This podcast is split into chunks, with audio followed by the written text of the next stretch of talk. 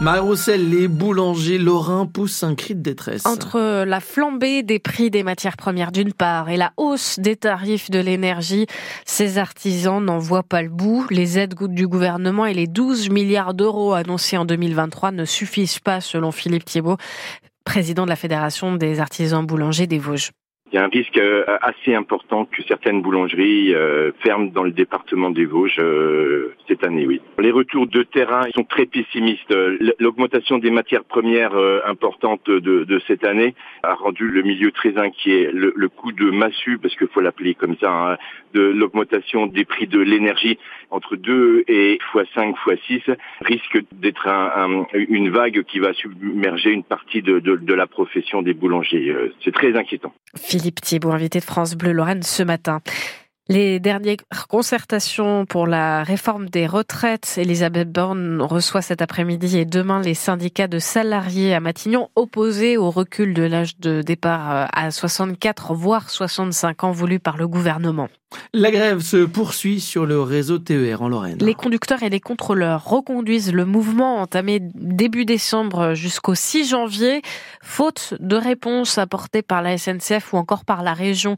Coralie, conductrice de train Nancy, dénonce des cadences de travail devenues infernales.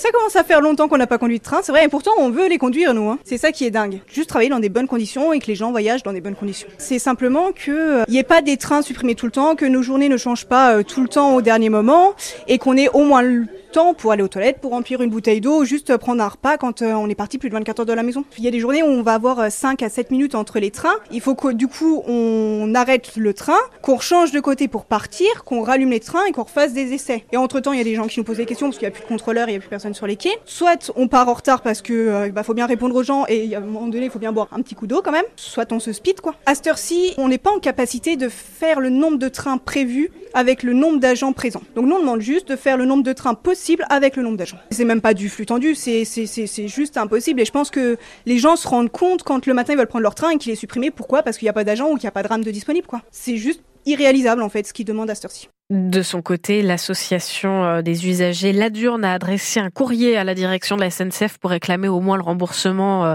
ou le dédommagement des abonnés du secteur de Neuchâteau qui n'ont pas eu de train depuis le 11 décembre.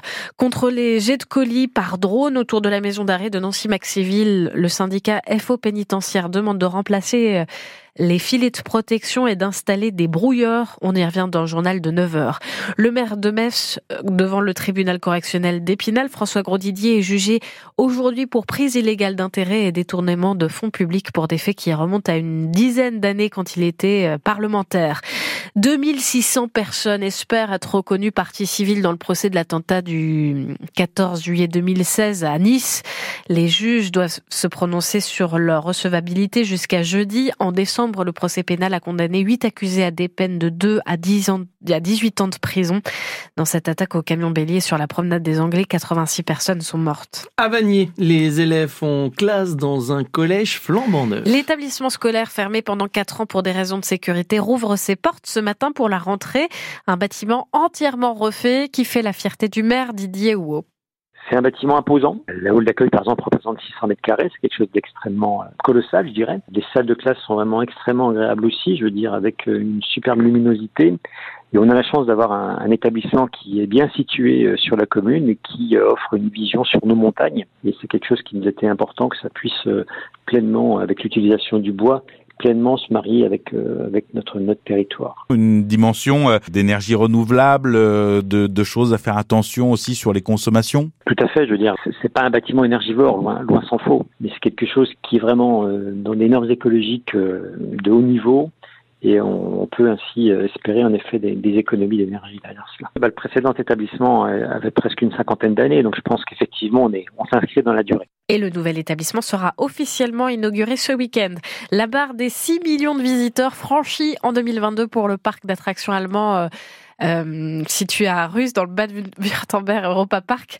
C'est une première en 50 ans, 8h35 sur France Bleu Lorraine. Euh, c'est sec encore aujourd'hui, enfin encore. C'est Pour sec. une fois. Euh, pour une fois, profitez-en parce que c'est la dernière journée de la semaine. Euh, c'est ce que nous dit Météo France en tout cas jusqu'au week-end. C'est annoncé bien arrosé. On devrait avoir donc encore un peu de grisaille ce matin, excepté sur les reliefs vosgiens, à l'est du département des Vosges. Là, on aura très rapidement des éclaircies qui vont se dégager. C'est peut-être même déjà le cas. Si vous êtes dans le coin, dites-le nous. Et sur la page Facebook France Bleu Lorraine. Et puis euh, bah, ailleurs, bah, cette grisaille va peu à peu se dissiper. Et c'est dans l'après-midi qu'on aura quelques éclaircies. Le temps restera sec et les températures vont remonter 3 à 5 degrés ce matin. On attend de 6 à 10 au meilleur de la journée. 6 à Vitel, à La Marche, à Gérardmer, 7 à, Épinal, Neufchâteau, Pont-à-Mousson. On attend 8 degrés à Lunéville, à Aurecourt ou encore à, à Saint-Dié et à Toul. Ce sera 9 à Blamont et 10 pour Nancy et Bain-les-Bains. Le 6-9 France Bleu Lorraine, Damien Colombo.